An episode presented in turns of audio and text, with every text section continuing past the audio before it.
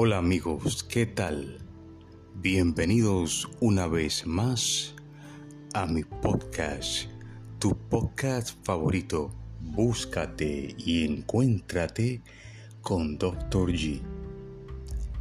Espero que se encuentren bien y le doy muchas gracias a todos por apoyar mi show desde donde se encuentren, ya sea en el trabajo, el auto y hasta en el aeropuerto.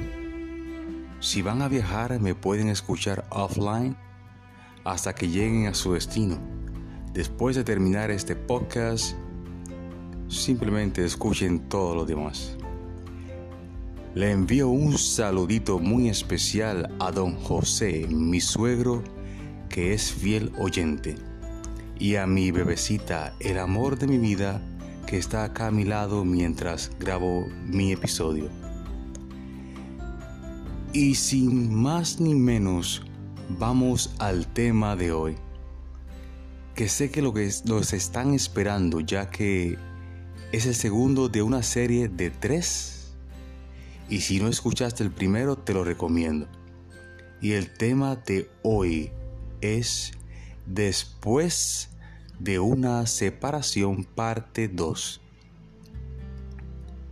Como les había dicho antes, esta segunda parte va dedicada al traidor, a la persona que causa la separación y especialmente por un engaño, ya que el tema de ayer fue dedicado a la otra persona engañada. Y siento que le faltó algunos puntos más al tema pasado, pero eso vendrá en otro episodio más adelante. Un traidor o estafador de amor, como le llamo, es aquel vendedor de sueños quien traicionó el amor y la lealtad dentro de la relación. Y lo más increíble de todo es que esta persona tiene la capacidad de sufrimiento. Sí, así como lo escuchan, hay ocasiones en donde los traidores suelen sufrir por la pérdida en la relación y a sinceridad, a mí me parece todo un descaro. Mi consejo a los traidores es que si no le puedes ser fiel a una persona que da el todo por ti, pues que la dejes ir. Que dejes de atormentarla con mensajes de texto, cartas de amor, por alguna red social. Y ahora que le has roto el corazón en mil pedazos y quieres llevar flores y serenatas, pues no. Un rotundo no. Eres un patán, un desvergonzado. Me parece que tu único arrepentimiento se debe a que te han agarrado con las manos en la masa poniendo los cuernos. Y si no te hubieran agarrado, no lo estarías haciendo, no estarías supuestamente arrepentido. Pero como te han agarrado, estás haciendo de la víctima y pidiendo perdón. Sí, te han agarrado y hasta me causa risa. Me alegra mucho, pues la verdad, no estoy de acuerdo con los llorones hipócritas. No me parece bien tu descaro que al saber que tu pareja te es fiel y da todo por el todo, en la relación tú más bien decides burlarte.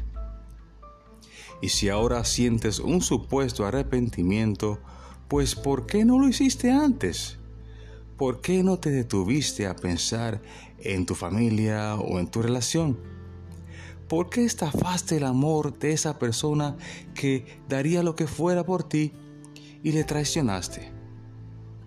No sabes el daño que le has hecho y te piensas que no, que eso se va con agua y jabón.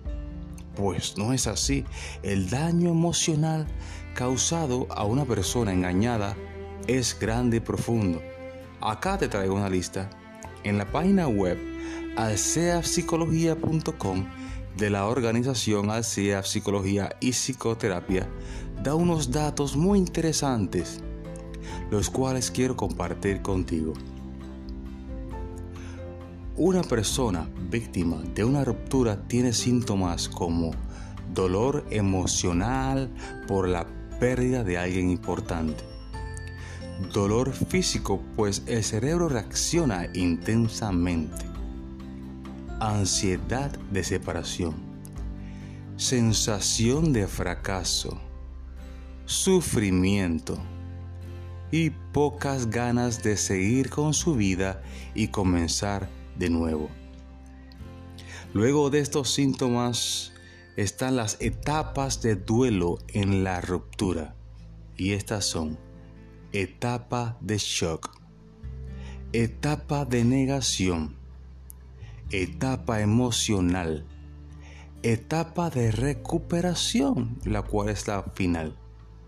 Estas etapas te las puedo resumir en una poesía que escribí a mis 15 años de edad, uff, hace muchísimo tiempo, la cual se titula Muerto en vida y dice así,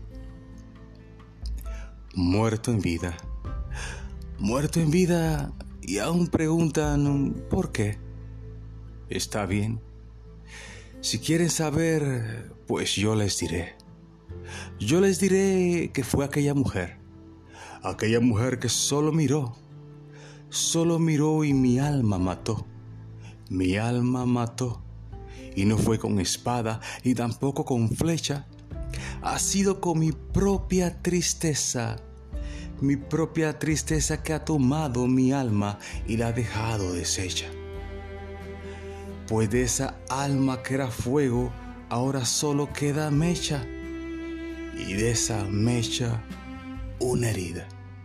Y por eso estoy muerto en vida. Ojo, ya no estoy muerto en vida y tengo un amor maravilloso, la mujer maravilla que es mi compañera en todo. Pero así como en la poesía, es que se siente esa persona a la que has traicionado.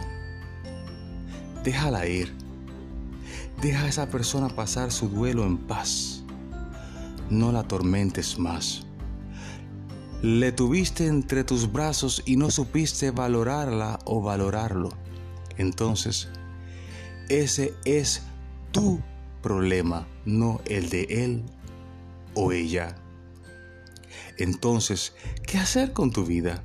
Vívela como estabas antes de que te cacharan, si así lo deseas.